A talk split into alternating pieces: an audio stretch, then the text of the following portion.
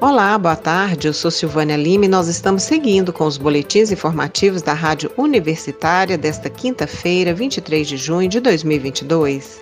Acompanhe a nossa programação pelo rádio nos 870m através do site www.radio.fg.br e pelo aplicativo Minha UFG.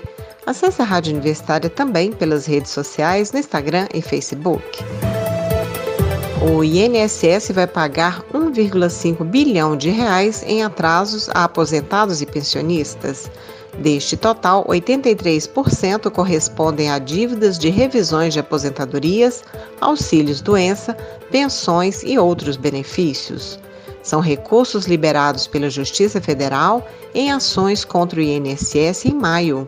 Serão beneficiados quase 63 mil processos de aposentados e pensionistas, e o pagamento desses atrasos é feito por meio das requisições de pequeno valor, as chamadas RPVS, que são ordens de pagamento limitadas a 60 salários mínimos. O dinheiro é depositado em contas abertas pelo próprio Tribunal Regional Federal do Banco do Brasil ou na Caixa Econômica Federal, em nome do ganhador da ação. Herdeiros do beneficiário do processo têm o direito de receber os atrasados. Juiz Renato Borelli, da 15ª Vara Federal de Brasília, responsável pelo mandato de prisão preventiva expedido contra o ex-ministro da Educação Milton Ribeiro, ocorrido ontem, vem recebendo ameaças. Ele lembra que já emitiu decisões contrárias a políticos de diferentes partidos, como o PT, o MDB e o Republicanos. Além disso, divulgou determinação em desfavor do presidente Jair Bolsonaro. Borelli havia negado o pedido da defesa do ex-ministro para que ele permanecesse preso em Santos e participasse da audiência de forma online. A Polícia Federal, porém, teria argumentado não conseguir prover a logística necessária ao deslocamento para Brasília até às 14 horas de hoje e por isso Milton Ribeiro participará da audiência em videoconferência. As ameaças foram levadas à Polícia Federal para devida investigação. Milton Ribeiro e quatro pessoas foram presos preventivamente ontem na Operação Acesso Pago da Polícia Federal. Na tarde desta quinta-feira, o ex-ministro e os pastores Arilton Moura e Gilmar Santos passam por audiência de custódia. Os crimes estão relacionados a um suposto esquema de corrupção envolvendo dois pastores evangélicos e distribuição de verbas do Fundo Nacional de Desenvolvimento da Educação, o FNDE, ligado ao MEC, durante a gestão do ex-ministro do governo Bolsonaro à frente da pasta. Mais duas pessoas foram detidas durante a ação: o ex-assessor do MEC e advogado Luciano de Freitas Mussi e também o assessor da Prefeitura de Goiânia, Helder Diego Bartolomeu. E entre os presos ontem na Operação Acesso Pago da Polícia Federal também está o ex-assessor da Prefeitura de Goiânia, Helder Bartolomeu, que foi preso na operação da polícia que investiga o ex-ministro da Educação, Milton Ribeiro, e dois pastores. O assessor foi exonerado por não comparecer ao trabalho. Helder Diego da Silva Bartolomeu foi nomeado em 25 de maio de 2021 como assessor da Secretaria Municipal de Administração Segundo a prefeitura, ele não apareceu para trabalhar e no dia 15 de junho do mesmo ano foi aberto um processo administrativo por abandono de cargo.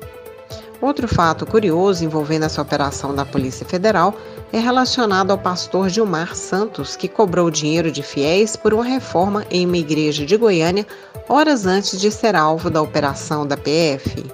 Antes de começar a pregação em um culto na noite de terça-feira, no Ministério Cristo para Todos, ele pediu que os religiosos contribuíssem com duas parcelas de 250 reais ou 500 reais para ajudar com a reforma da fachada do templo. Agora virou lei a medida provisória que autoriza a renegociação da dívida do FIES, o Fundo de Financiamento Estudantil, e os descontos podem chegar a 90%. Ela é destinada aos alunos que tiveram o benefício para concluir o ensino superior em universidades privadas e que estejam em atraso com suas parcelas há mais de três meses. E isso vale também para os financiamentos de até o segundo semestre de 2017. Mais de um milhão de estudantes inadimplentes, eh, cujos contratos atrasados causaram rombo de 7,3 bilhões de dívidas não pagas, serão beneficiados por esse acordo. As taxas extras cobradas na conta de luz vão ficar mais caras em julho. Segundo a Agência Nacional de Energia Elétrica, os aumentos vão variar de 3,2% a 63,7%. As bandeiras tarifárias indicam falta de chuva e aumento no custo de produção de energia no país. A partir da, de 1 de julho, vai ficar assim: a bandeira verde não terá cobrança adicional. A bandeira amarela vai subir de 1,87 para 2,98 reais por megawatts-hora.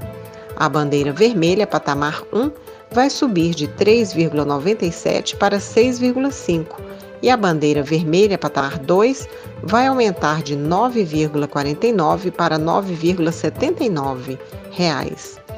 Os valores aprovados foram maiores do que os colocados em consulta pública.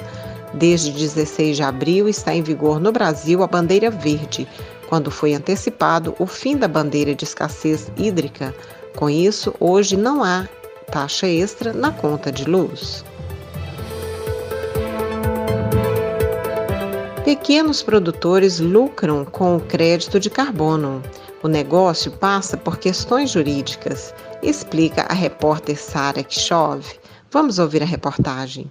Com o objetivo de regulamentar o mercado de carbono brasileiro e também promover bases legais para a redução de gases de efeito estufa nos principais setores da economia, entre eles o agronegócio, foi publicado no mês de maio o decreto federal que cria e dá bases legais para o mercado brasileiro de carbono. Entre as principais medidas desse decreto, destaca-se a definição dada para conceitos que ainda necessitavam de esclarecimentos jurídicos na legislação nacional.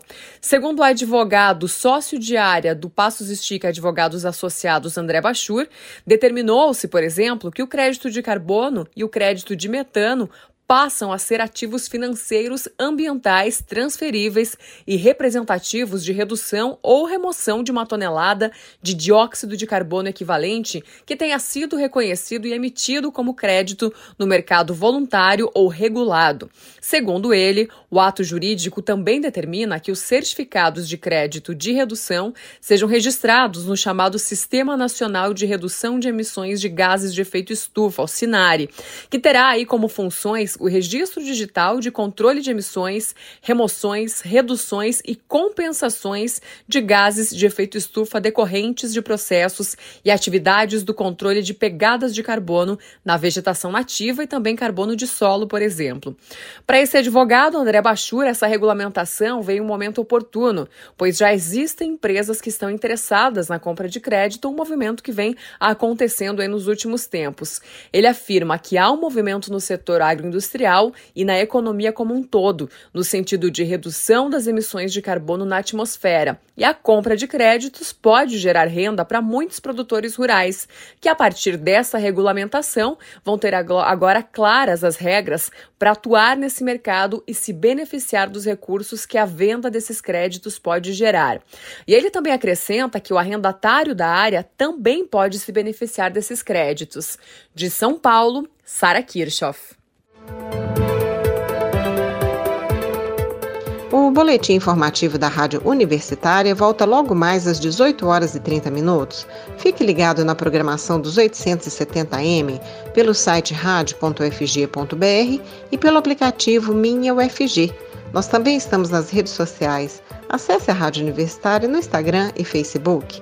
E não deixe de conferir os informativos em formato de podcast pelas redes sociais e nas principais plataformas digitais de áudio. Silvânia Lima para a Rádio Universitária.